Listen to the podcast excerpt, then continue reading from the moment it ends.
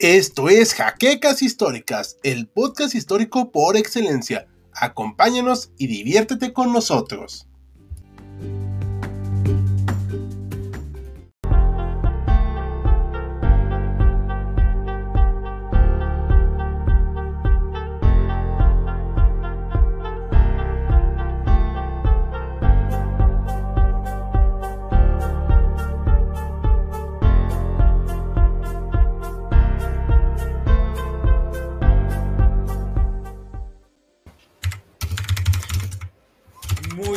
Noches, queridos seguidores, historiadores y no historiadores. Como podrán ver, el día de hoy ya tenemos un nuevo canal. No se preocupen, este no va a desaparecer. Repito, no va a desaparecer. Todos los en vivos se van a seguir llevando a cabo en este canal y los videos nuevos se irán subiendo paulatinamente en el nuevo. Así que, bueno, les damos la bienvenida a este video que va a tratar sobre la unificación alemana. Oye, acompaña Ricardo. oye, antes de que continúes, ¿cómo se llama el nuevo canal? El nuevo canal se llama HC Historiando Contigo, también en YouTube y todas las redes sociales. Aquí abajo se encuentra el señor Esaú Jaimes. Buenas noches, bienvenidos como siempre. Muchas gracias. Hola, buenas noches. Y el miembro más nuevo del equipo, Bruno de Gante. Buenas noches a todos. Y pues bueno, podemos comenzar y nos vamos a remontar a tiempos antiguos y medievales. No hay otra forma de abordar este, este fenómeno. Entonces, Hal, si pudieras, por favor, pasar a la siguiente imagen.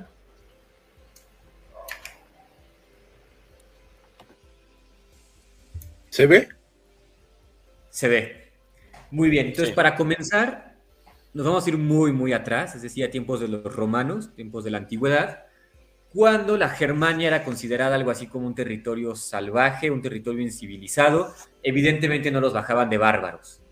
Aún así, algunos autores retomaban a los germanos para decir que, aunque no tuvieran leyes, aunque no fueran como los romanos, eran ejemplares y eran dignos de admiración. ¿Por qué? Por su valentía durante la batalla, por la jerarquía que llevaban y por lo respetuosos que eran ellos de sus propias costumbres y de sus propios valores. Por ejemplo, eso lo va a decir Tácito en su libro sobre la Germania. Más adelante van a surgir esta serie de invasiones cuando atacan al Imperio Romano, lo tienen rodeado, y poco a poco van a colapsar al Imperio Romano de Occidente. Y es ahí cuando ya podemos hablar de la Edad Media, que ya hemos mencionado muchas veces, y podemos pasar a hablar de Carlomagno. Aunque ustedes no lo crean, Carlomagno tiene mucho que ver en la formación del Sacro Imperio Romano Germánico. Algunas veces se dice que fue él el fundador del Sacro Imperio, sin embargo esto no es así, aunque se parece mucho. Lo que ustedes pueden ver en azul, en este mapa que nos comparte Hal, se parece mucho al territorio dominado por Carlos, por Carlomagno, y va a ser de hecho la extensión del, Sacro Imperio Romano Germánico durante el siglo XI, es decir, cuando apenas está naciendo como un imperio. Carlomagno heredó de su padre, de Pipino, lo que sería el, imperio carolingio, ¿no? el imperio franco. Y como ya hemos visto en otros videos, lo va a expandir de manera impresionante durante su reinado. Tras la muerte de Carlomagno, bueno, él no tenía la idea, o parece ser que no planeaba heredar el título de emperador. Él nombró reyes a sus tres hijos y pretendía que se quedaran así, ¿no? Como reyes. Sin embargo, dos de sus hijos mueren antes que él, después fallece él y queda uno de sus hijos nuevamente como emperador. A partir de aquí viene una dinastía pues más o menos larga y llegamos a un personaje muy importante, si puedes compartir la siguiente imagen de favor, que va a ser Otón I, también conocido como Otón I del Sacro Imperio Romano Germánico. Y se preguntarán por qué este nombre tan largo. Algunos incluso dicen que ni era sacro, ni era imperio, ni era romano, ni era germánico. Vamos a ver si es cierto. Lo que va a hacer Otón es nuevamente formar una alianza con la iglesia, es decir, yo protejo a la iglesia, yo veo por sus intereses, yo propicio que haya evangelización y que todos respeten la autoridad de la iglesia. Y a cambio les pido que me reconozcan como rey y más adelante como emperador. Es decir, es una jerarquía todavía mayor que la del rey y conlleva mayor autoridad. Además de que durante la Edad Media tenían este como anhelo, esta especie como de vínculo con el pasado, que era con el Imperio Romano. O sea, los emperadores eran muy poderosos, eran muy respetados, dominaban territorio muy, pero muy amplio y un rey no se puede comparar con ellos. Y además de esto existe un, imperio que también se hace llamar romano en Oriente, es decir, Constantinopla. Entonces va a servir un imperio en Occidente como un contrapeso para el imperio de Oriente. Como ya hemos visto antes, no se llevaban para nada bien con el Papa. Tenían todo tipo de conflictos. Entonces, bueno, Otón va a buscar otra vez esta alianza con la Iglesia, el Papa lo va a reconocer y de ahí obtiene el carácter de sacro. Es sacro porque es reconocido por la Iglesia Católica y tiene esta misión de ver por sus intereses, de proteger a los misioneros y de evangelizar a tantos como sea posible. De ahí viene la parte de sacro. Imperio, porque ya el Papa lo reconoció como emperador, ya no como rey, sino que tiene una categoría superior. Mm. Y de hecho, bajo su mando va a haber reyes. Entonces es bastante evidente que el emperador es muy superior a un rey. Ya llevamos ahí sacro, imperio. Romano, ¿por qué romano? Hay un historiador muy conocido aquí en México, porque es de los pocos medievalistas que se han dado a conocer en Latinoamérica, se llama José Luis Romero. Y él nos explica que durante la Edad Media van a jugar tres elementos y van a estar conviviendo hasta, ser, hasta consolidarse como uno solo. Estos elementos van a ser el elemento germano, es decir, la cultura guerrera de los germanos y su lengua, su forma de vivir. Va a ser la tradición romana, con las leyes, con el latín, con la estructura que ellos ya tenían y la política, y va a ser el elemento cristiano. Cristiano, evidentemente, por la religión, específicamente católica. En un primer momento va a haber arrianos y católicos, ya después solamente quedan católicos. Y vamos a ver que el Sacro Imperio Romano Germánico aglutina estas, estos tres elementos. ¿Por qué? Porque como se dan cuenta, si regresamos al mapa, por favor, vamos a ver, vamos a ver que la mayor parte de este territorio ocupa lo que hoy en día sería Alemania, parte de Francia, parte de Holanda y también lo que serían Austria y sus alrededores. Es decir, estados germanos en su mayoría. va a aglutinar esta, esta parte germana, que es la etnia, que son las tradiciones, que son las costumbres y que es la lengua, lo va a vincular con el cristianismo, ahora es un sacro imperio reconocido por el Papa y con la misión de evangelizar y proteger a los misioneros, y lo va a, aglutinar también con las leyes romanas, es decir, van a tener este códice de muchas, pero muchas leyes romanas, una tradición muy larga, y las van a aplicar a su población. ¿Hasta aquí tenemos alguna duda? ¿Tenemos algún comentario? parece ser que no déjame checar los comentarios de las, este, de los, eh, perdón, de los usuarios. Las que son preguntas contemporáneas las vamos a responder cuando lleguemos a esa parte. Si ahorita tienen preguntas acerca de esta conformación del Sacro Imperio, porque no podemos entender la unificación alemana sin este antecedente, ¿vale? Muy bien. Aquí otra pregunta, ¿algo que quieran comentar, compañeros? ¿No? No, todo muy claro. Perfecto. No, porque Ahora sí, que prosigues. Entonces, continuamos. Bueno, para empezar, se van a dar cuenta de que son muchos, pero muchos estados muy diferentes entre ellos los que conforman el Sacro Imperio. Es decir, no estaba para nada unificado. Lo único que tenían en común, si acaso era la religión, y eso más o menos. En algunos casos la lengua, pero no en todos.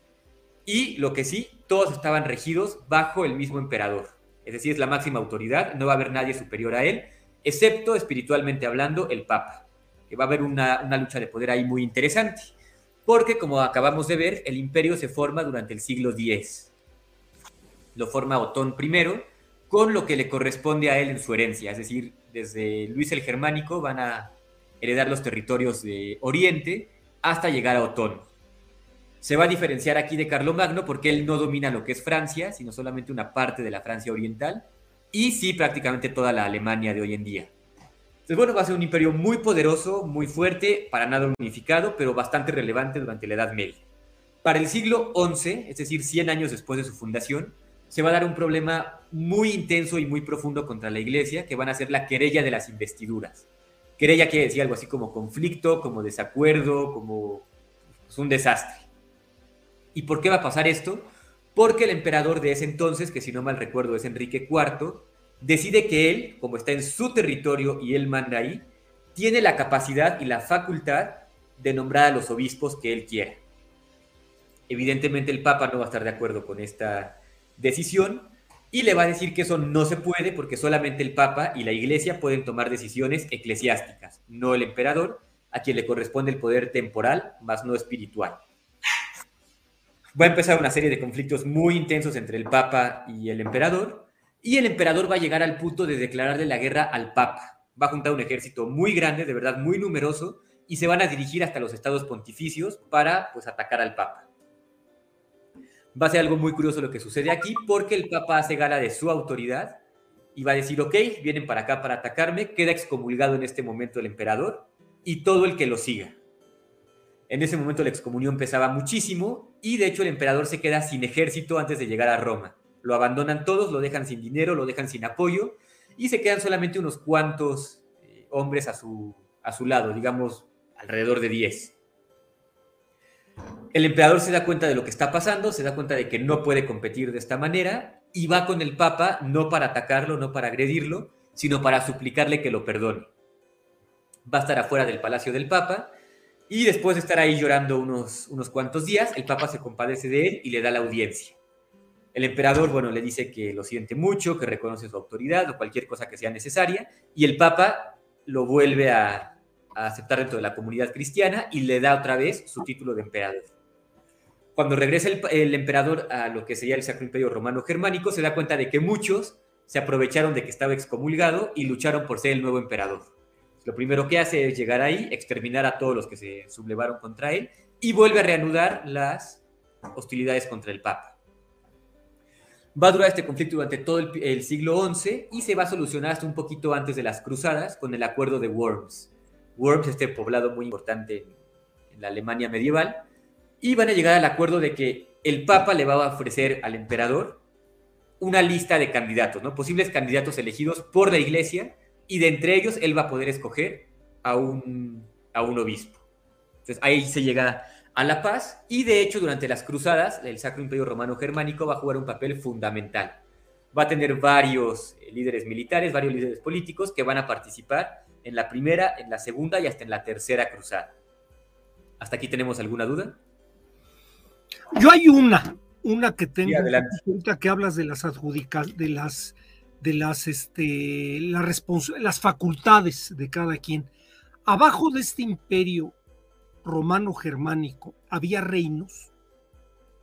Sí, yo como, tal no eran reinos.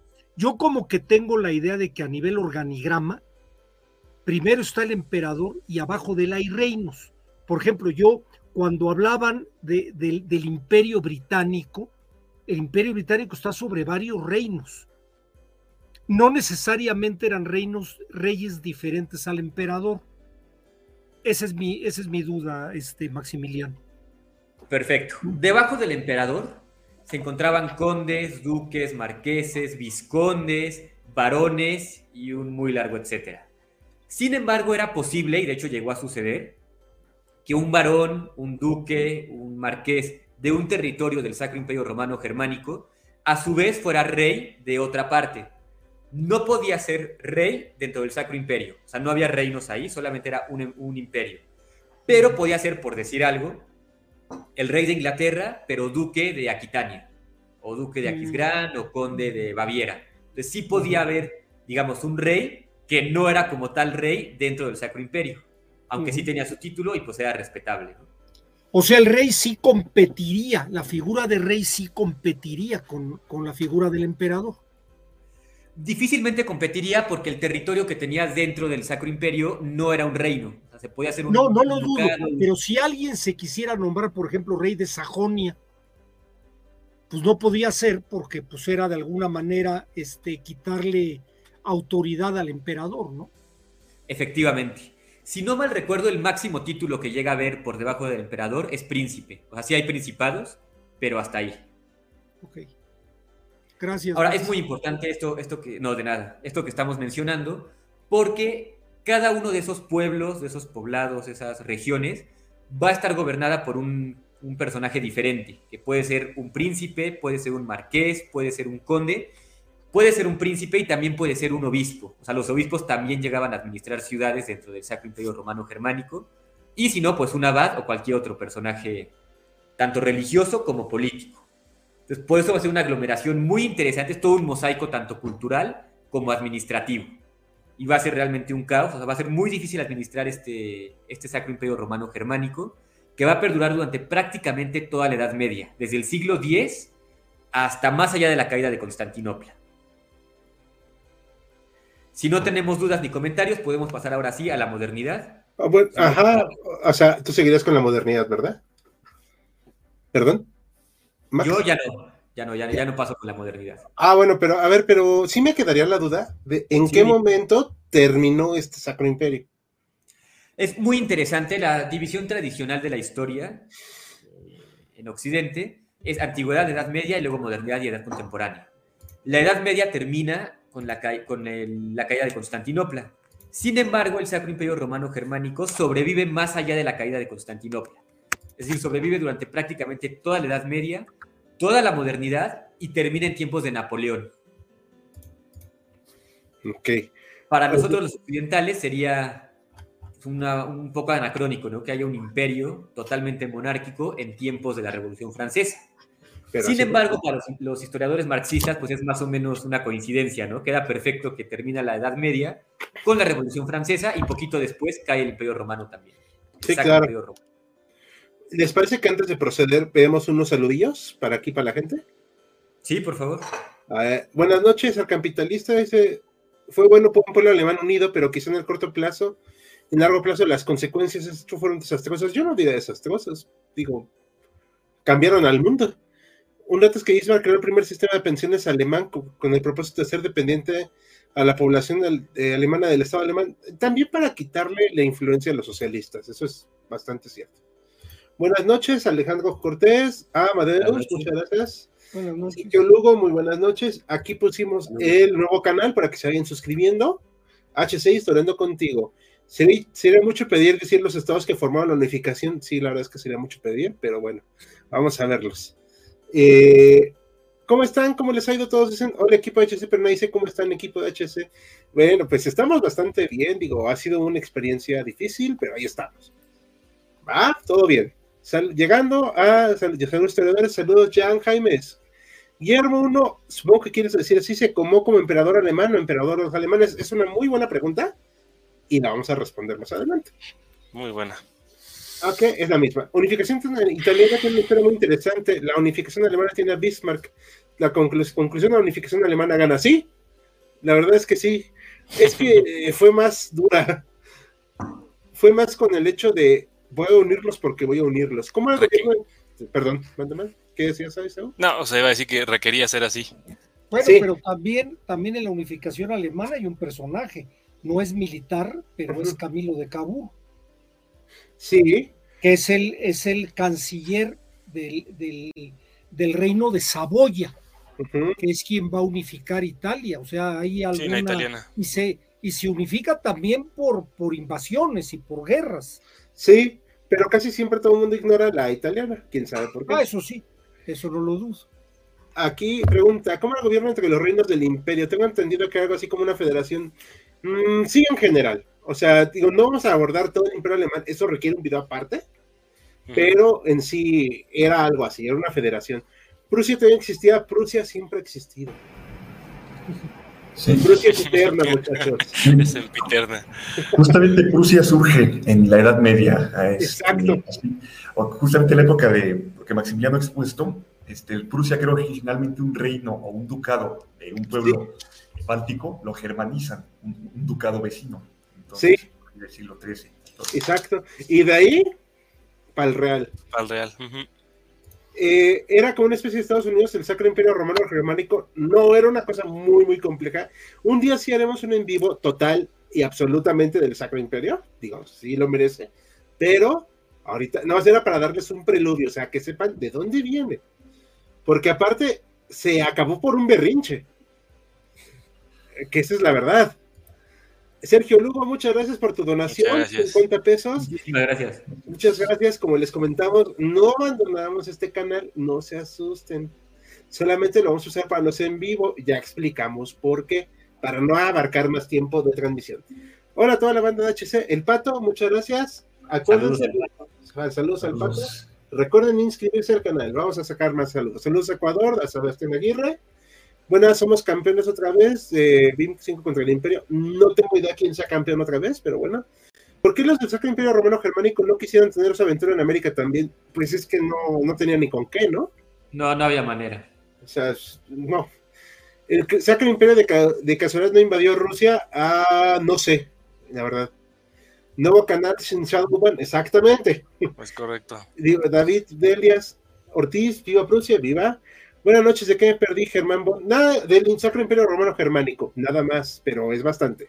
Una parte de la división del Sacro Imperio sería dentro de la misma consolidación de los reinos de Europa, donde parte de los territorios estaban bajo control de la corona española. Bueno, más bien bajo control de Carlos, pero no necesariamente bajo el control del Estado, que luego sería el Estado español.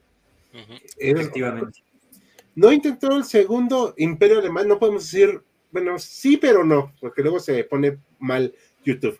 Adjudicarse como herederos del Sacro Imperio, es que de hecho, es que esa es la idea, eran herederos. El primero fue el Sacro Imperio Romano. Sí, por eso se llaman segundo. porque son- Ajá. Y luego por ahí vino el tercero, cuyo nombre no podemos decir. Y bueno, de hecho, el primero es justamente el Sacro Imperio, ¿eh? por si había duda. El conflicto de los 30 años que realizó la separación de católicos y protestantes fueron muy marcados en el actual territorio. Sí, de hecho, Bismarck luego se ensañó con eso y luego la regó. Buenas noches, Asorio de Andrea, uno de nuestros grandes seguidores. La historia de Prusia sin guerras dura como dos páginas, más o menos, sí. Como media.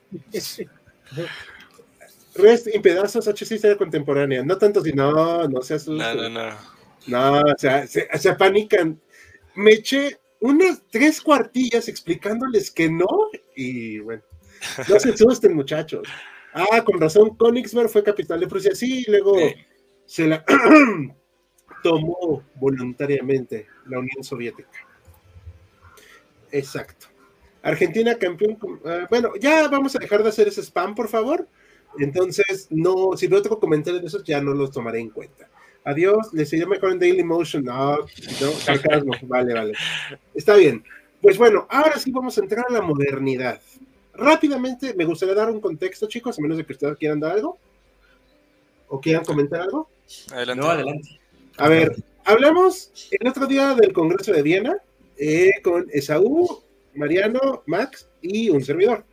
En síntesis, no lo vamos a repetir todo. A raíz de las invasiones napoleónicas a, lo que es hoy Prusia y todo esto, se hizo la Confederación del Rin y todo, eso es otro rollo, pero se decide hacer un nuevo, una nueva, digamos, conformación de estos estados germanos y se hace una idea diferente de lo que debería ser estos estados, ¿ok? Esta bandera va a aparecer hasta mediados del siglo XIX, lo que quería mostrar era, no, no, no tengo aquí, una disculpa. Bueno, vamos a tener aquí este, este mapa, así a grandes rasgos, más o menos estaba, lo que hoy conocemos como Alemania, obviamente Prusia no era un estado eh, consolidado, como dijo muy atinadamente Bruno, ha- había empezado siendo un ducado, que luego decide expandirse y tomar partes de Polonia, etcétera, etcétera. O sea, no vamos a entrar en todo el rollo, pero en 1815 se establecen ciertas fronteras de Prusia que no dejan contento a Prusia. Se hace también como un parlamento encabezado por Austria, que ahorita nos va a explicar Bruno, por qué hay esa rivalidad, rivalidad entre Austria y Prusia. Y Austria va a quedar a la cabeza porque en ese momento todavía era el Estado alemán más fuerte. Pero algo que yo estaba leyendo en el libro del cual hablé también, por cierto, en este canal, el de Sangre y Hierro, de Katja Hoyer. Bismarck nace en 1815, que es una fecha muy importante, porque es como que, digamos, el inicio de la consolidación de Prusia ya como lo que va a ser en el siglo XIX. ¿Ok? O sea, ya vamos a ver un cambio total en lo que es Prusia y va a crecer de manera aceleradísima pero para esto va a tener que pasar por muchos problemas de consolidación como un Estado, porque además la unificación italiana fue hecha bajo la corona de Piamonte, ¿no? De Saboya. ¿Es la, es De la Saboya. ¿Es lo mismo? Sí. Es que se unificaron, pero sí, bueno, Saboya, mejor, vamos a quedarnos con Saboya para no decir una barbaridad. Una disculpa si me equivoco.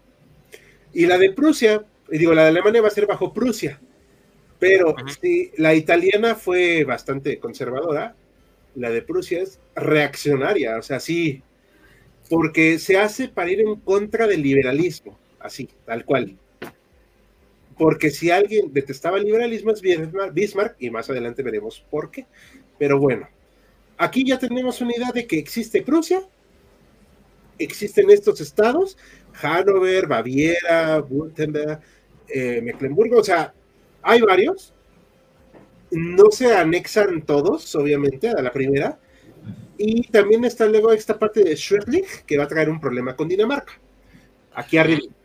Pero, a ver, ahora sí, platíquenos por qué estaba Austria metida aquí y por qué no se quedó Austria como parte de Alemania.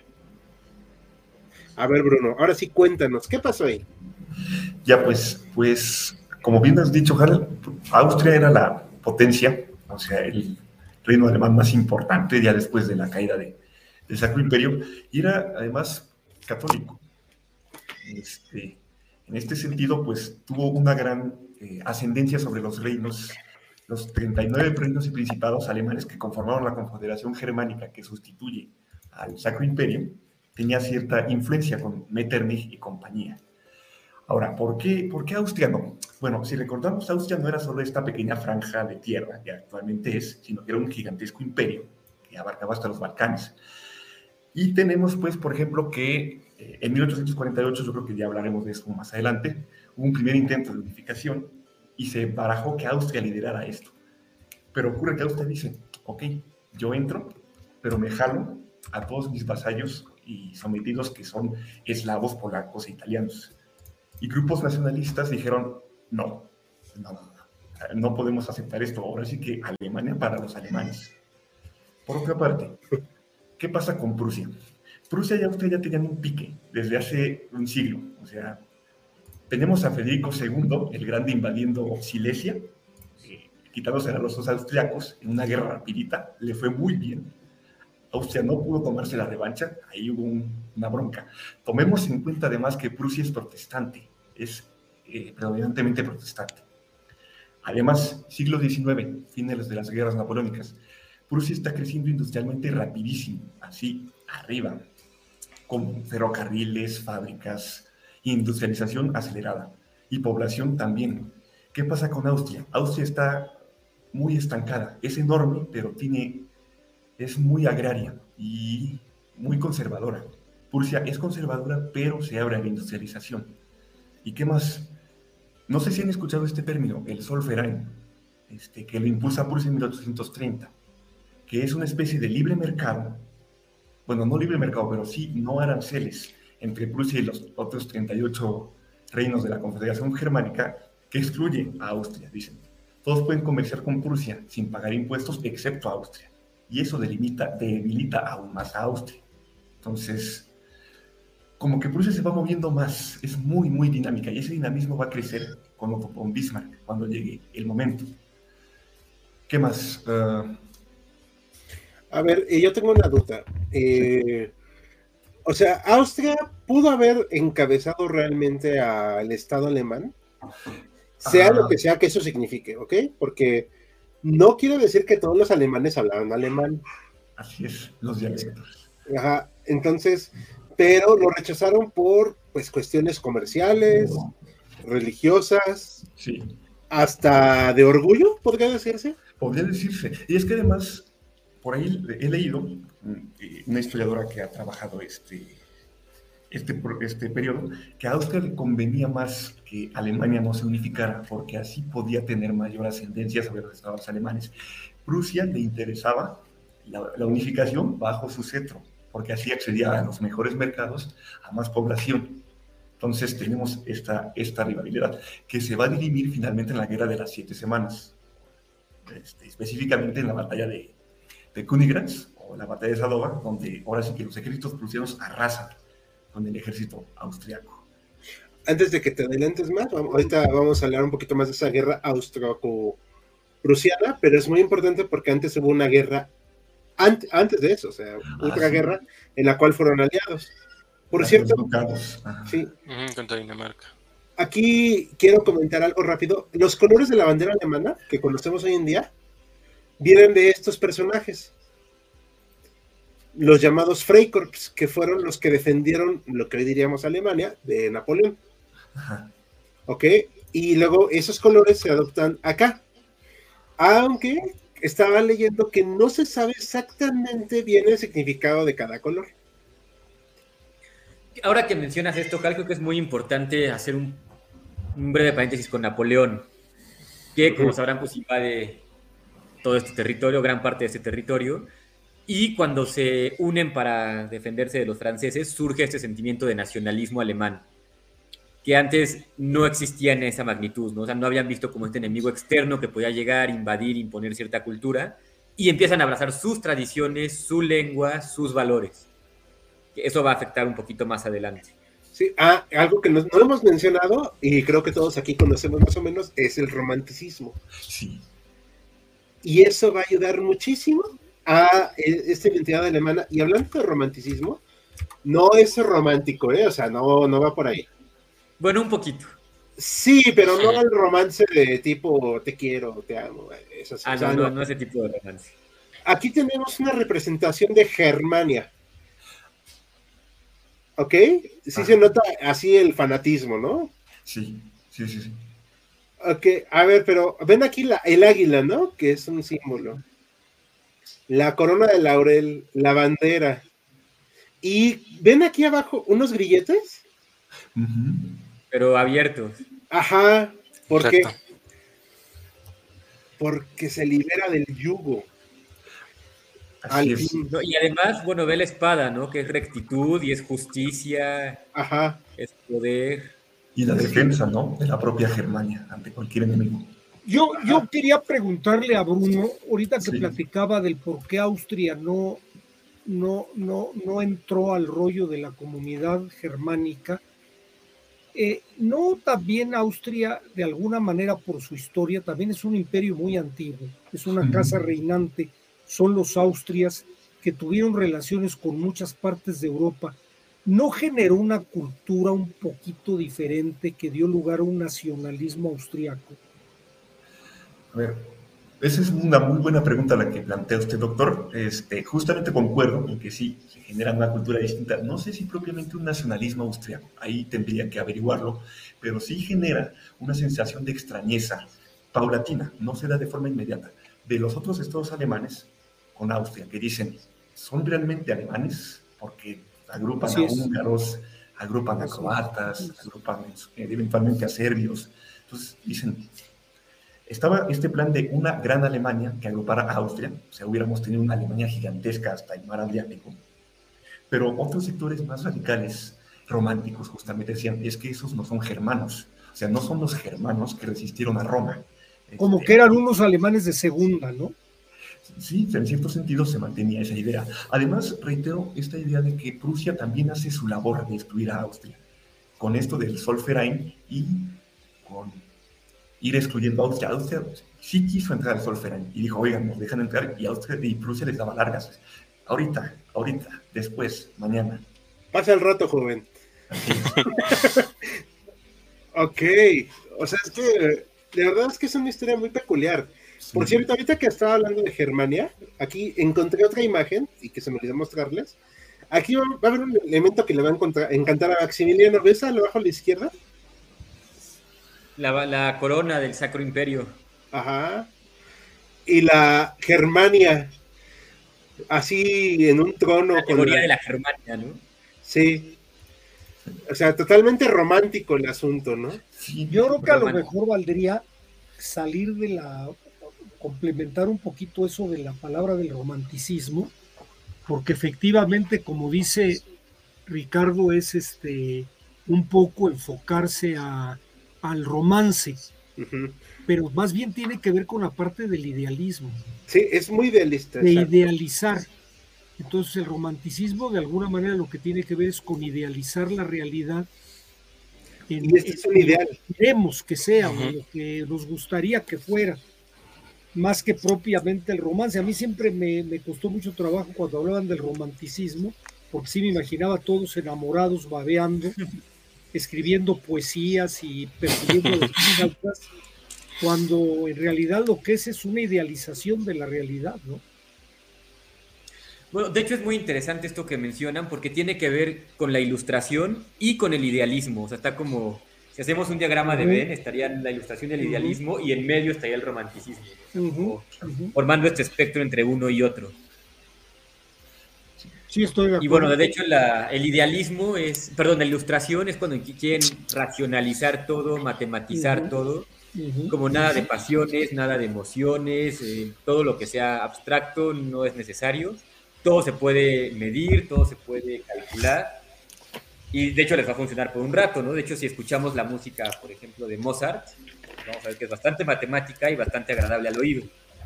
Sin embargo, los románticos pues van a pelear con esta idea de cero pasiones, cero emociones, todo racional, y van a decir, no, o sea, por supuesto que se puede racionalizar mucho, pero además de eso hay, hay que ver los valores humanos, todo, todo lo que tiene que ver con las emociones, todo lo que tiene que ver con lo no conmensurable. Y por ejemplo, podemos ver en el caso de la música con Beethoven, que ya se sale de lo matemático, y aún así tiene el mismo éxito que, que Mozart. De hecho, en la literatura me gusta mucho este dato, que bueno, me parece muy curioso. Para la literatura romántica, la invención de la luz eléctrica va a ser algo fundamental, porque es cuando la gente ya se va a quedar hasta altas horas de la noche, ya sea leyendo, escribiendo, estudiando o platicando, y van a surgir más, pues, ideas, ¿no? Van a surgir temáticas como, por ejemplo, el vampirismo, en el caso de, de Bram Stoker, justamente cuando se, se inventa y se difunde la luz eléctrica. Y para ya no hacer el cuento largo, también se van a retomar varios valores medievales. que Es como, ok, el- la valentía, el honor, el catolicismo, la- el respeto a la religión, entre muchos otros que van a terminar definiendo esta, esta etapa romántica. No sé si quieran agregar algo sobre esto. Sí, solamente una última cosa con respecto al romanticismo. Se retoma, como decíamos, esta idea de los germanos, de los antiguos germanos, y por estas fechas aparece, se construyen estas estatuas a Arminio, lo conocerás bien, Maximiliano, este jefe de los germanos que destroza tres legiones romanas en el 9 después de Cristo en Teutoburgo, como símbolo de la independencia germana. Se le hacen estatuas, hay un cuadro que yo recomiendo mucho ver, donde está Arminio en primer plano, en un caballo blanco, dirigiendo y arengando a los germanos, y los romanos en desbandada en el bosque. O sea, se retoman todos esas, esos, este, se reapropia el pasado y como dicen, se le idealiza, ¿no? Se dice, hay una Alemania que transita a lo largo de los siglos y es momento de concretarla. Sí, o sea, es como muy a la idea, ¿no? De la Alemania es eterna. Así es. Y en este caso, pues para Bismarck era Prusia. ¿Algo que quieras comentar, Esaú, para complementar esto? Eh, quería como hacer eco hace rato la, la pregunta que planteaba el doctor Mariano, igual me parece que es muy buena.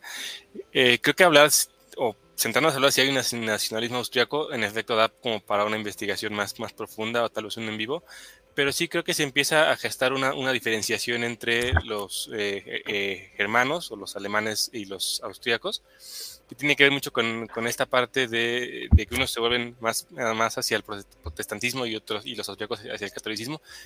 Y no solo eso, sino que quien es el, el, el mando de, de, Austria, que es el, el Francisco y después el eh, Metternich, toman este, este bastión como los defensores del catolicismo y eso evidentemente los distancia de los alemanes. ¿no?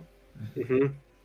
Ahora, pero, pero yo creo que sí, sí queda en, en el tintero que, que, que, los dos tienen de alguna manera el mismo origen, ¿no? Y eso, por ejemplo, lo va a retomar muchos años después eh, un, un, personaje de, de, de, bigote, cuando retoma que, que, y dice que Austria es tan alemana como los, los, los alemanes. Y yo sí, creo porque que él aquí, había nacido ahí. Además, además pequeño detalle. ¿no? Pequeño detalle. Y creo que esto da, da pie al, al, al, siguiente, como yo creo que lo, lo que tenemos que hablar en, en, siguiente, que es la figura de Bismarck, porque Bismarck aparece como este personaje que, es, que entiende completamente este esquema que, está, que se está dando, y entonces entiende, bueno, la unificación alemana la tenemos que hacer los alemanes bajo el mandato de Prusia y preferentemente por las armas, porque es más fácil, ¿no? O, es, o no, hay, no, hay, mejor manera. Sí. En, en, la ideología eh, muy prusiana de él y muy de, de, la definición que es él como, como funcionario. Hicimos un short al respecto, pueden verlo en nuestro canal, no se preocupen, aún están los videos. Este, pero hay una parte, la parte más importante y la que le da el nombre a este libro que leo, el de Sangre y Hierro, dice así: Las fronteras de Prusia, fijadas por el Tratado de Viena de 1814-15, no favorecen un desarrollo sano del Estado. Los grandes problemas de la época no se resolverán con discursos y decisiones tomadas por mayoría. Este fue el tremendo error de 1848 y 49, sino con sangre y hierro. Y nota al pie, es, ese discurso, eso lo dice justo después de que toma posesión como primer ministro, ¿no? O sea, dejándole Como claro cómo van a Ministro ser de. Relaciones, ajá. Ajá, exacto. O sea, pero no sé qué piensan ustedes de esas frases. O sea, Súper simpático el personaje. ¿no? yo soy fan. Digo, perdón, yo sé que muchos dicen que la historia tiene que ser objetiva y que los... O sea, todos los historiadores tenemos un personaje histórico favorito, o tenemos personajes históricos favoritos. Uno de los míos es Bismarck, la verdad. Y aquí no sé ustedes qué piensen, pero se nota autoritarismo, determinación, sangre fría, desprecio a la democracia, al liberalismo y a todo lo que representan los liberales de las revoluciones burguesas. No, y además está ataviado no como un político, sino como un militar, ¿no? Creo que hay que destacar esa parte. Sí, bueno, sí se vestía con traje y todo, o sea, la verdad. Pero aquí pues la, la imagen me pareció oportuna. Pero el discurso sí es así de, me vale, la vamos a hacer porque la vamos a hacer. O sea, ¿cómo, ¿qué opinan? Sí. Yo también diría. eh, Adelante, Mario, adelante. No, adelante. no, no, no, lo que quería decir es que trae toda una trayectoria, eh, si lo viéramos así, en un aspecto teleológico, de que se junta todo para tener una finalidad, a una construcción de un pueblo que se sentiría superior a los demás. Sí. Eso va a ser muy problemático en el futuro con Sí. el señor del bigote chistoso. Pero Claro. Claro, es que es un, yo lo veo al señor del bigote chistoso, al Charles Chaplin austriaco, eh, yo lo veo que es de alguna manera retoma todas estas ideas Sí, sí, sí. autoritarias eh, de Ajá. dominio na- nada más que, que venían desde Prusia, ¿no? sí, nada más que Bismarck tenía esa cosa llamada talento, ¿no? Eso es otra cosa, eso es otra cosa. Vamos a echar unos, eh, unos saludos porque ya se nos juntaron. Aquí dicen, oh my god, esto va a ser épico, muchas gracias. Marcelo, la historia de las grandes naciones se escribe con sangre. Rusia debía salir de su transición de reino a imperio. No sé si era inevitable, o sea, porque eso es como hablar de destino, pero ya estaban encaminados. Aventándose la Biblia, el Corán y la Constitución Nacional, explicarles lo que pasa con el canal, y hay gente que no haya entendido como yo. Oh. Eh, hola, hola, historiadores, saludos, Zero Fanfic, suscríbanse. ¿Les debemos a los alemanes que México se librara de la intervención de los franceses? No, no, ver. realmente. Ni Eh, Hay algo, hay algo, hay algo, perdón que ahí me meta, hay algo que se influyó. Eh, la intervención francesa en México recibió dos palos inesperados. Uno fue la derrota de los confederados en Gettysburg y otra fue la derrota de los, de los austriacos en Sadowa, porque eso le abría las puertas a los alemanes, que a los prusianos, para esa famosa guerra donde le van a dar en la torre a Napoleoncito. sí, ya años después, pero sí, Y entonces eso, Bueno, hecho, por eso Napoleón que retira sus tropas. retiraran de México. tropas, sí. eso obligó a retirar tropas y cambió el esquema. Sí, claro. Noticias, funan a Bismarck por ser conservador. Sí, de hecho, muchos le siguen odiando por ser conservador, cosa que a él le hubiera importado un nabo, la verdad. Lo halagaba. cancelado. Bueno, porque no vivía en México y en esta época. Pero le tocó vivir con lo duro del socialismo. Porque Y aún así, le dirían aspiracionista y muchas otras Ah. cosas. Eh, que- ¿qué pasó, Saúl? Perdón. No, que de hecho, esta que mencionaste este del socialismo, a ver si ahorita, bueno, que te en los comentarios, el tema de la bandera es interesante porque la bandera, eh, bueno, que, que Bismarck, porque es Bismarck quien decide la bandera del, del Imperio Alemán, es diferente a esta bandera original precisamente porque él quiere quitarle esta, esta intención del, de, de los, del socialismo y de los movimientos liberales que le, que le dieron pie a la bandera. Exacto. O sea, esta bandera negra, roja, y, roja y dorada, él dice, no, no, no, es negra con blanca y, y la águila imperial, porque así es. Porque a mí sí la del la- imperio, la, la del imperio alemán es blanca con negro. sí, Ajá. Bueno, blan- negro, blanco y creo que el de abajo es rojo. ajá. Creo que sí, creo que tiene Ajá. razón, es cierto. Sí, sí, sí. Pero le quita el, el- el dorado y el, y orden de los tres colores, que era el que, el que estaba en la imagen que tenías Es ahí. esta. Exacto. Ajá. Esta, esta, esta. Pero le quita los otros colores, que son los, los, los que se, se asociaban con, los, esos, con las insurrecciones y los liberales, eh, que no le caían muy bien a Otto. Sí, él los odiaba, pero Exacto. Así, odiar, esa es la palabra. No, no, no es otra. Con la unificación se marcaban diferencias entre los territorios de Prusia, sí. Más adelante hablaremos del Imperio Alemán, pero sí. Sí se marcaron diferencias y ahorita vamos a explicar qué pasó. No se preocupen. Se me hace, se me hace muy difícil unificar quién sabe cuántos reinos en una nación. Bismarck Mari Carmen, muchas gracias, saludos. Hola chicos. Muy buenas, buenas noches, buenas noches. Fundadores de Alemania, promoveremos la exacerbación del nacionalismo. No creo que provoque conflictos. Sí. ¿Qué puede salir mal? La ilustración es necesaria, pero es aburrida, una disculpa. Austria es ah, temporal, Prusia es eterna. Sí, Austria es temporal, Prusia es eterna. Ah, curiosamente no existe Prusia como concepto hoy en día. Lo destruyeron los aliados. Como cuando Alemania vuelve a ser un solo país en la caída del mundo de Berlín, ¿es una segunda unificación alemana? Es una excelente pregunta y a mí me parece que es muy adecuada esa, esa definición. Habría que ver si, la, si le manejan así internamente ellos, ¿no? Yo creo que sí es una unificación alemana, definitivamente. no a los niveles, no a los niveles del, del, que se llegaron a tener en, en, las épocas de la Segunda Guerra Mundial y, y, antes, pero sí es una unificación, claro. Podría ser una reunificación, tal vez. Sí, es que ellos ah, lo manejan más como reunificación. Es cierto, Exacto, es correcto. A mí no me parece tan mal la, la, de segunda unificación, o sea, la verdad es que sí, sí se, lo, sí se mancharon. La reina Victoria lo odiaba ya que era más poderoso que los reyes de Europa. A Bismarck, pues, eh. afortunadamente se acabó la Prusia protestante, estaba llena de hugonotes. No sé la verdad, ahí sí fallo. Es cierto que el señor del tomó las ideas de Bismarck, pero les hizo más nacionalistas. Mm, sí, en gran medida. Hizo una combinación de ideas medio rara. Medio interesante. Bismarck culminó la repartición del mundo con límites bastante precisos. Sí, él encabezó. Es que Alemania se ha vuelto pues un país muy importante y ayudaron a este reparto de África, pero nos estamos adelantando mucho. No tiene nada que ver, pero Estados Unidos no confía en mi sombra porque, ok, aguas con esos comentarios. A mí no me engaña, mandaches, esa bandera es de Yemen, pero volteada. Eh, no. Esto está poniendo mejor cada minuto. Muchas gracias, Kevin. Qué bueno que les está agradando. Bismarck se me hace con esos sujetos que dicen, me alimento de sudo y tengo hambre. sí, sí, es que sí no le importaba. O sea, la lo, que ahí, lo que ahí llamaría la atención cuando hablamos de Bismarck es, él es el creador prácticamente de ese imperio alemán. Sí.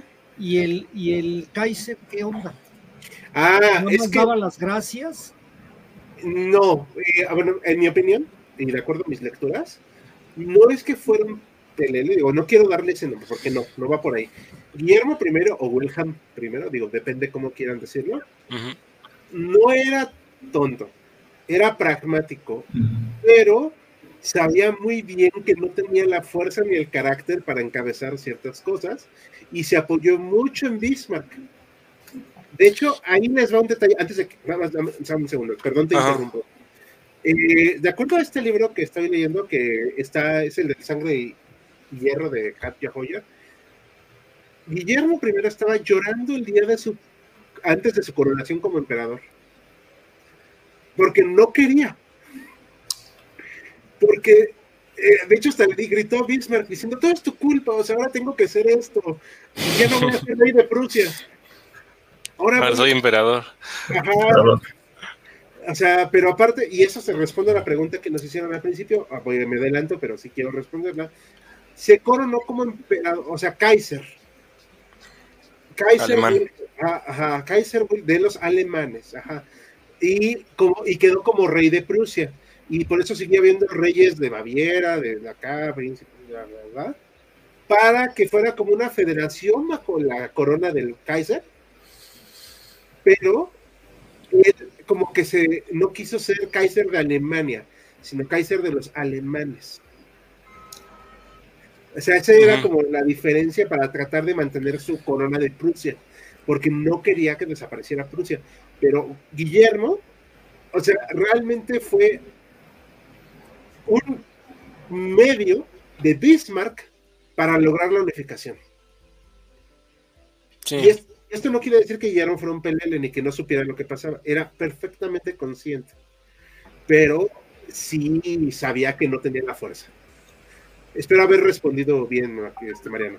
No, yo creo que sí, y creo que además este eh, creo que no era muy, muy listo. No, yo creo que sí. Evidentemente de todo. Pero creo que además Bismarck entendía muy bien que quien tenía que tener el trono era un aristócrata. Claro. El aristócrata de mayor peso era el de la casa de Hohenzollern, que era la de Prusia y la que representaba este Guillermo, ¿no? Y que de paso era la suya. Exactamente. De que por cierto era un hombre con muchos, además de todo, traía ciertos complejos. Tenía el mismo problema que tuvo Stalin, que tenía un brazo más corto de nacimiento. No, ese fue Guillermo II, el, Según. Ah. el nieto de Guillermo I. Fíjate que abo- abonando a esto. Ah, sí, ah, tiene razón el de la Primera Guerra Mundial. Sí, Toda la razón. el, toda la el- razón. el nieto. Ajá. Lo estoy confundiendo. No, él es el hijo, ¿no? No, el Nieto, hijo, no es el nieto. el nieto- el hijo es este Federico, Federico que muere de cáncer de garganta. Ah, ok, ok, ok. Es que o eran Guillermo o era Federico. No había más opciones. Desde la Edad Media pasa eso. Sí, o, sea, o, Sí, o de Guillermo hecho. Federico, o Federico Guillermo. Fue su hermano, ¿no? De, Guillermo I, dijo Guillermo el primero que se vuelve loco. Cuando dicen que se vuelve loco y ya lo sustituyen. El propio, el propio Guillermo en el 60, ¿no? Me parece, Sí. 1800. Sí. Exacto. Retiro todo lo que dije cuando decía que no era muy listo porque yo tenía fijada la figura de Del- Guillermo del II, nieto. ¿eh? Sí, sí. Estaba algo- yo yéndome por, los- por, por Por otro las lado. ramas. Estaba yo confundido en, unas, en dos generaciones. No sé realmente qué tan hábil fuera Guillermo I o no. Yo creo que sobre eso, más bien, y creo que como se complementa con lo que dijiste tú, Hal, yo creo que más bien en, en determinado momento, cuando como que ambos conci- concibieron la misma idea, creo que los dos entendieron el papel que tenían que, que cum- que- que cumplir.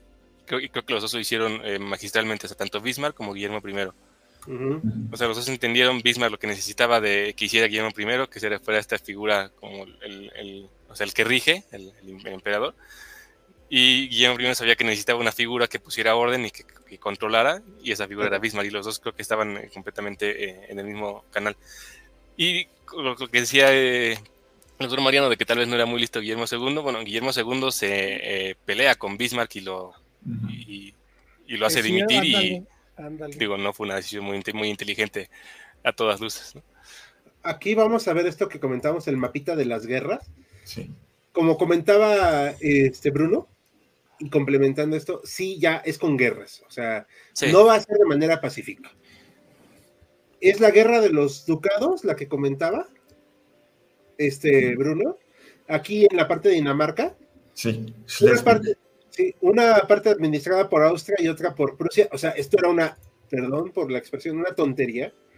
Porque, pues, ¿cómo le iban a administrar en conjunto? O sea, sí. No tiene mucho sentido, ¿no creen? O sea, ¿qué, qué opinan? ¿No? No, no está como que muy lógico esto. Pues eh, me parece como muestra más del pragmatismo de Bismarck, ¿no? Que combina Ajá. mucho, no solo es la fuerza bruta por la fuerza bruta, sino el saber utilizar muy bien la diplomacia. Es ganar Sí. unos para usar esos unos como escalón para tumbar a otro y luego tumbas esos unos con los que tenías. Por ejemplo, la guerra de los ducados se alía con Austria contra Dinamarca. Llega este acuerdo de eh, administrar conjuntamente Schleswig y Holstein y, Bismarck sabe que no, que no va a durar. O sea, porque primero no es interesado y segundo porque no es práctico. Luego, cuando le toca a Austria el golpe, se asegura la neutralidad de, Gran- de Francia y la alianza de Italia.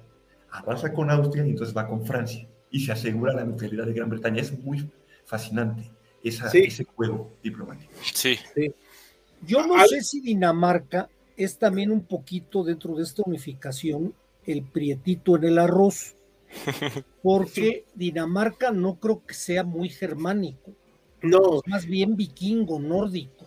Ajá, y de hecho, esto es muy cierto. Lo que pasa es que estaban estos ducados que estaban entre lenguas germanas y pues ahora sí que danesas. Mm, había estas peleas. De hecho, parte de este territorio se tuvo que restituir a Dinamarca tras la Primera Guerra Mundial, así de importante era para Dinamarca. Y pues bueno, la verdad es que trataron de llegar a un punto de acuerdo, como dice Bruno, aunque hubo tratados de paz, obviamente, pero también pues hubo guerra, ¿no? O sea, Dinamarca no tenía oportunidad porque aparte se enfrentó a Austria y Prusia, o sea, no. Y una Prusia con un ejército modernizado, además. Sí. Ah, una cosa muy importante que no he mencionado, y esto lo recordé a raíz de un video que vi hace poco. Prusia aprendió a la mala cuando Napoleón arrasó su ejército que tenían que ser una, potencia militar. O sea, no podía volver a pasar eso. Y hacen toda esta doctrina militarista, que la verdad luego va a pasar una factura muy cara a Alemania. Pero en ese momento era lógico porque no podían volver a ser derrotados, o al menos no de esa manera como los había exhibido Napoleón. Y ya eran una sociedad altamente militarizada, ilustrada, o sea, porque aparte sabían, estaban bien cultivados los soldados, y sus generales estaban estudiando siempre cómo atacar al enemigo. esto ya era otro concepto de guerra. Dinamarca no tuvo oportunidad y Austria, que quiso jugarle al vivo, con unos estados del sur, por cierto, de aquí de Alemania, y pues este Von Molke, ¿no? Es el que hace. Von Molke, ajá. pues ahora sí que la estrategia, la, esta victoria de Sado es muy importante. Algunos abogaban incluso por despedazar a Austria, pero Bismarck decía: no, no hay que humillar a Austria, porque lo necesitamos hacia el sur, ¿no? O sea, para cubrirnos. No sé si, si tenga bien el nombre, pero no también Von Moltke es el que tuvo que ver en la derrota de Napoleón en Waterloo. No, ese es este. En Waterloo llegan las tropas prusianas a apoyar a Wellington. Ese es Blücher. ¿Quién? Blücher. Ándale, claro. Y Von Molke, el pequeño, el, sería el sobrino nieto, creo, de Von Molke el grande, es el de la Primera Guerra Mundial, el que le da un colapso nervioso. O sea, no, no, no, tenía el peso del apellido, pero no podía. Pero esto es cierto, o sea, aquí Alemania, bueno, Prusia ya es prácticamente unida a toda esta parte norte, la Confederación Germánica, y cuando van sobre Francia, que es una manipulación de Bismarck, sí saben esa, ¿no? ¿Por qué? El telegrama de IMSS, no me parece. A ver, platícanos, Bruno. A ver, no lo tengo muy claro, pero porque España estaba buscando un nuevo príncipe para su casa reinante, entonces como que coqueteó con que un Hohenzollern fuera a gobernar España. Francia, que ya estaba bastante desencantada o espantada con cómo Prusia había arrasado con los austriacos, dijo, no puedo tolerar que haya un Hohenzollern en mi frontera este y un Hohenzollern al otro lado de los Pirineos. Entonces protestó airadamente. Y finalmente España se echa para atrás. Pero algo hace Bismarck que provoca que Francia declare la guerra a, Prusia. No sé qué hizo, algo hizo parecer un desaire o algo así por parte del el embajador prusiano con, con, el francés, me parece. Ahí sí, corrígeme si estoy equivocado, Jal. No, no, no estás equivocado, pero vamos a complementarlo. Bueno, es que acuérdense que, que eh, Francia en ese momento está eh, gobernada por un emperador que está casada con una mujer que, está, que era española. Eugenia, ¿no? Dice Eugenia, de Montijo, que tenía, estaba muy, muy relacionada con la casa real de los Borbón. Entonces, pues ahí debe de haber habido algún, algún problema palaciego. Lo hubo. A ver, eh, como dice Bruno, en, síntesis, pues ya dijeron, ¿no? O sea, ay, pues vamos a tener un nuevo monarca acá en España, porque pues, bueno, no, no era fácil España en ese momento. Puso uno de Saboya. Sí, y se fue. Era un Amadeo de Saboya. Y se fue. rechazaron lo de al Hohenzollern. No, fue, fue primero Saboya y luego Hohenzollern. Saboya ya había renunciado, entonces estaba buscando a un Hohenzollern. Eh, espero haberle pronunciado bien, disculpen, mi alemán es terrible. Entonces. No estoy seguro, eh, Ricardo, por, los, por las fechas. Tú confía en mí. O sea, pues, si me equivoco, pues ya me equivoqué. No, no, no, no importa. No, pero lo que pasa es que es que Amadeo de Saboya sí llegó a gobernar. Sí, a ver, Amadeo de y Saboya. lo mandan al demonio y es cuando se pone la primera República Española. Ajá, a ver, ay, cómo me choca. Pero no, pero no, no, pero no, no perdamos tiempo, no es importante. A ver, el reino, ah, sí tiene razón, yo me equivoqué, como está bien, no, no pasa nada. Del 71 al 73 gobernó Amadeo, ok, da. Este, no pasa nada. Bueno, buscaban a este Hohenzollern, ¿no? A un príncipe alemán. Entonces, eh, Francia no estaba de acuerdo y fue un enviado diplomático a la ciudad, a Ems, precisamente, Y le dice al, Kaiser, oiga, pues no quedemos y Bismarck, digo, perdón, el, el rey eh, Guillermo, perdón. Dice, ah, sí, sí, no, no hay problema, está bien, va. Oiga, pero sí quiero una garantía de que jamás va a ocupar un Hohenzollern el trono español.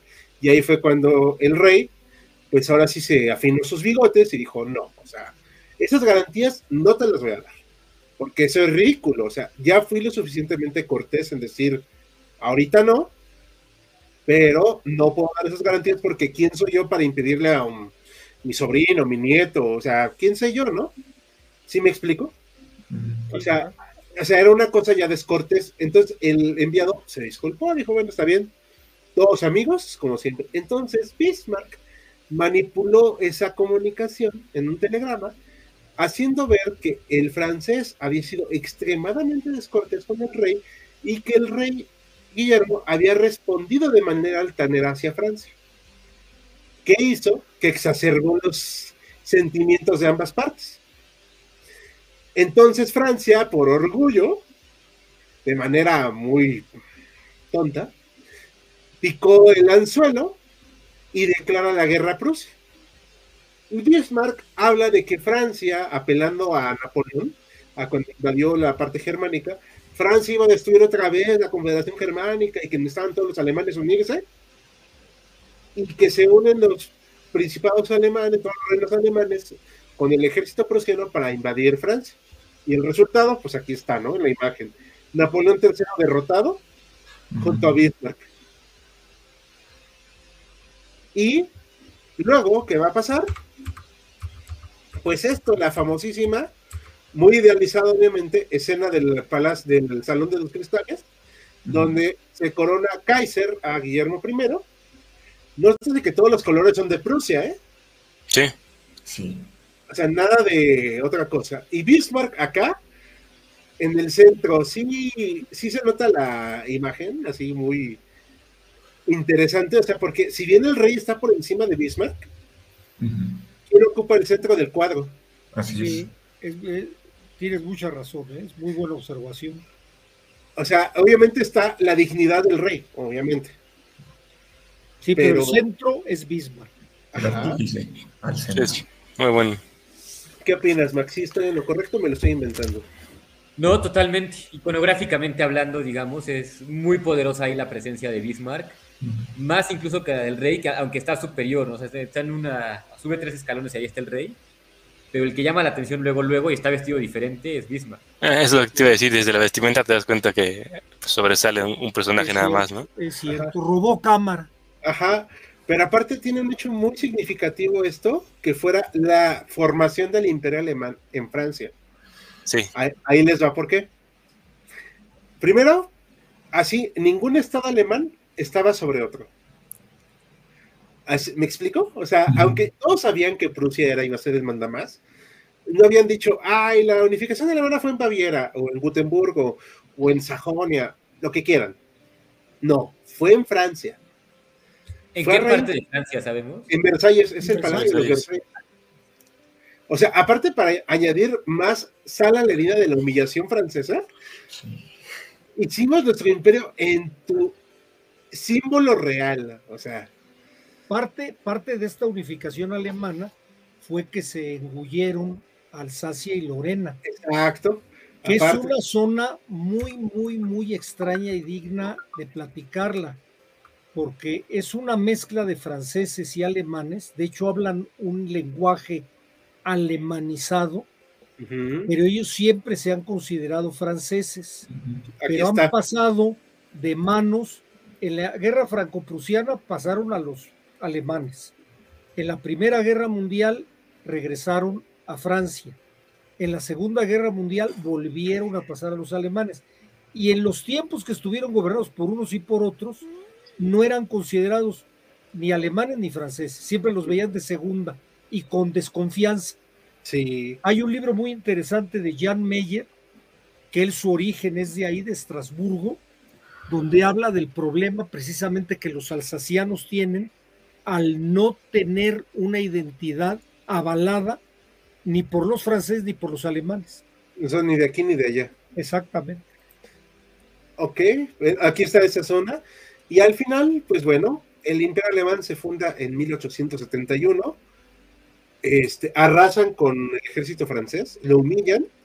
Aquí sí no hubo medias tintas, no hubo consideración, como con Austria. Aquí la idea... Eran en París, toman Sí. París. Después de haber dejado que hubiera la comuna y que se despedazaran, ahí ya la toman, le cobran un dineral a Francia, Sí. o sea, una cosa estratosférica, incluso para la época era estratosférica.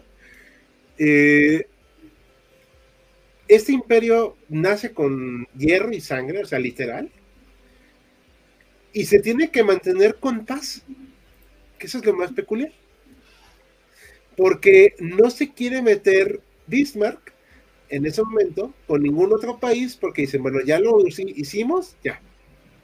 Ahora sí, vamos a llevarnos en paz, porque él creía que necesitaban un Estado que fuera conciliador en el centro de Europa para unir a todos y que hacer como este balance de poder europeo. Pero bueno, esa es otra historia para otro día, pero es en síntesis esta es unificación alemana. No sé si quieran comentar algo más, chicos. Pues rápido sobre a Francia, la pobre, este, no puede uno evitar sentir un poco de, con- de lástima entre comillas por Francia, porque sí, como has dicho, sí sufrieron bastante. Este, no solo fue la paga de la indemnización y la pérdida de Alsacia y Lorena, también en lo que pagaban, los prusianos ocuparon partes del norte de Francia, creo que por un año o más. Mm, Y este, sí, sin duda, también la victoria prusiana sobre Francia, que había sido el mejor ejército del mundo, o, así considerado, pues, tuvo que ver en parte también por la artillería prusiana, modernísima, o sea, de retrocarga. La infantería sufrió más, de hecho, porque los franceses tenían un fusil más preciso, pero la artillería arrasó y bombardearon París, como dicen. O sea, sí, este, Y ahí se acabó la monarquía francesa. Sí. Aparte de todo. O sea, capturado, además, en Sedán. O sea, Sí. a, a los meses de estallar la guerra, Napoleón cae capturado. sí, humillación total. sí. Y aparte la, el intento de república, pues tratando de salvarse. No, no, no, una cosa de verdad. Un, un día me hice un video así o algo más profundo de la guerra franco-prusiana. Esto es un resumen realmente, o sea, es para que veamos en términos generales. Pero la verdad es que sí es un tema bastante complejo. ¿Algo más que quieran agregar, chicos? Al contrario, muy, muy, muy ilustrativo este programa. Aquí vamos a ver rápidamente los este, saludos, pero algo más que quieran agregar. No, Nada pues más un dato. al público. Ah, ok, perdón. A ver, Saúl. Sí, quería agregar un dato eh, curioso. Digo, parece que no, o sea, Bismarck le salió todo planeado, incluso sin así planearlo. El, el mismo día que se hace la, la coronación de, de Guillermo, coincide con la misma fecha, pero años antes, 1701, que es la coronación de Federico I de Prusia, o sea, el rey que Ah. funda el reino de Prusia. Se corona el mismo día que años después se corona Guillermo I, ¿no? O sea, como Pu- puro simbolismo. ni mandado a hacer. Y vamos a dar rápido unos este, anuncios.